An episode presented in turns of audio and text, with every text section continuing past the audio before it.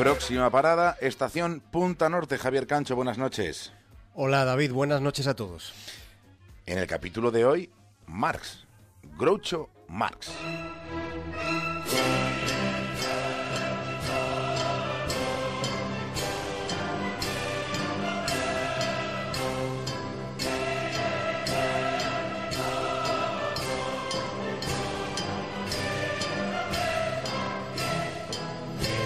¿Les apetece una noche en la ópera?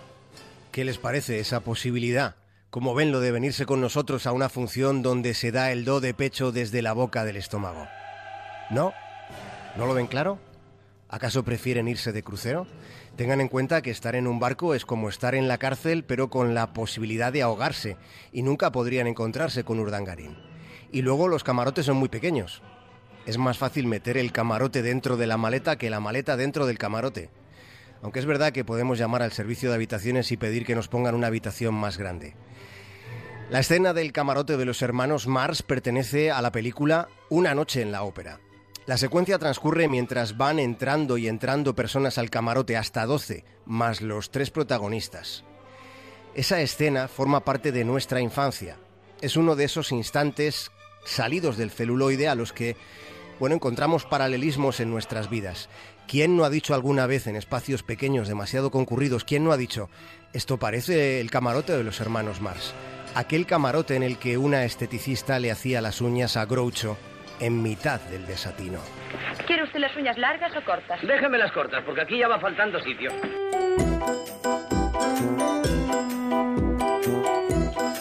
No es cierto que en la lápida de Groucho Marx ponga discúlpenme si no me levanto. No es cierto, es una de estas falsedades que han acabado adquiriendo una entidad que se toma como real, siendo una falacia.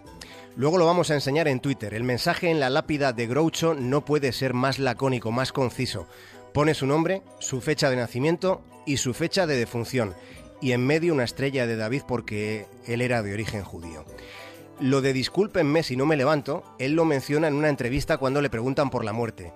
También dijo que cuando se muriera quería que le incinerasen y que el 10% de sus cenizas fueran vertidas sobre su empresario, aunque luego añadía que tenía la intención de vivir para siempre o morir en el intento. De la vida y, de la muerte, resulta que habló Groucho con Bill Cosby. Lo hizo cuatro años antes de morirse, cuando tenía ya 73 y estaba de vuelta de todo. Todo el mundo tenía mucho respeto a Bill Cosby en aquel momento, todo el mundo menos Groucho, porque Groucho no le tenía respeto a casi nadie.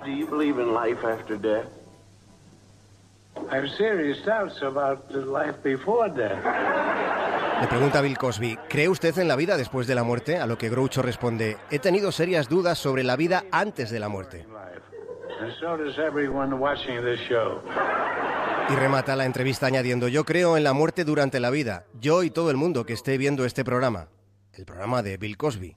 ¿Qué le pide a la vida? Le preguntó Bill Colby a, a Groucho y Groucho respondió que se acabe cuanto antes esta entrevista.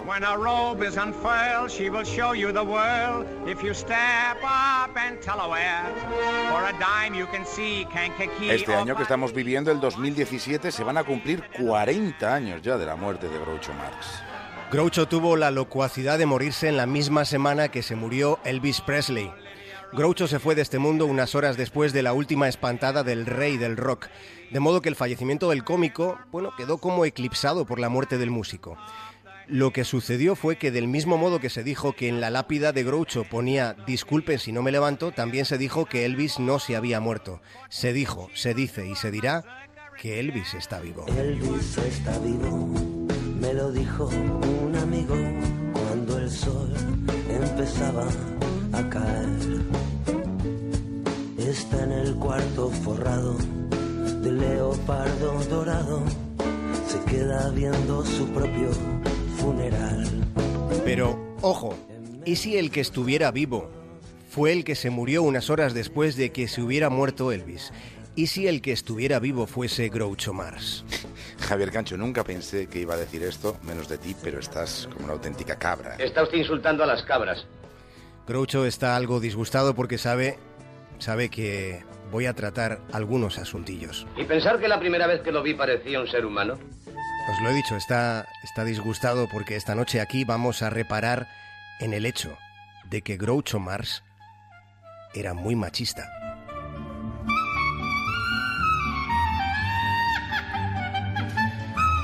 Caballeros, voy a, voy a recordar algunas frases del gran Groucho para caballeros que se planteen que ya están aquí los pesaditos del machismo. Disculpen si les llamo caballeros, pero es que no les conozco muy bien. Las mujeres fueron el objeto favorito de las mofas de Groucho. Dijo, por ejemplo, Conozco a centenares de maridos que serían felices de volver al hogar si no hubiera una esposa esperándoles. Quiten a las esposas del matrimonio y no habrá ningún divorcio.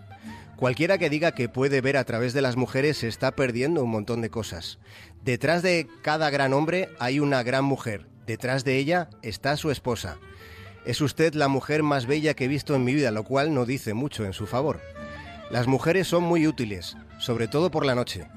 Una cita a ciegas puede convertirse en un cerdo con sombrero y un bolso de mujer. Brindemos por nuestras novias y nuestras esposas, que no se encuentren nunca, Siempre me casó un juez. Debía haber exigido un jurado. Se casó tres veces. Y las tres, Groucho terminó distrayéndose del respeto y del compromiso. Groucho fue un machista en un tiempo todavía más machista que el que estamos viviendo. Y el contexto influye. El contexto nos educa. Por tanto, podemos analizar con algo de indulgencia la única parte poco lustrosa de un genio, de un genio con una agilidad mental única en el mundo y con una verbalización de su fascinación por el sexo muy vanguardista para su época, señor Groucho. Lo sabía, ya lo sabía. lo veremos otro día, ¿eh?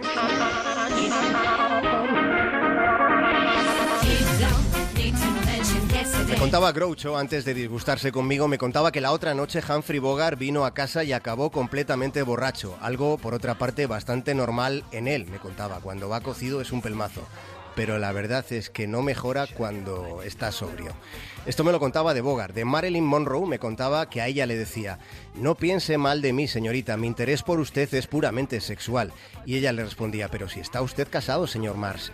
El matrimonio, añadía Groucho entonces, es una gran institución. Por supuesto lo es, si es que te gusta vivir en una institución. A Groucho le iba mucho la carne en general solía decir, yo soy vegetariano, pero como animales que sí lo son.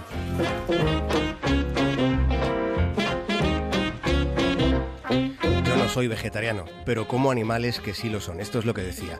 Y bebía, David. Decía que bebía para hacer interesantes a las demás personas. Partiendo de la nada, hemos alcanzado esta noche en la ópera las más altas cotas de surrealismo. ¿Eh, David? Pues no puedo decir que no esté en desacuerdo contigo, la verdad.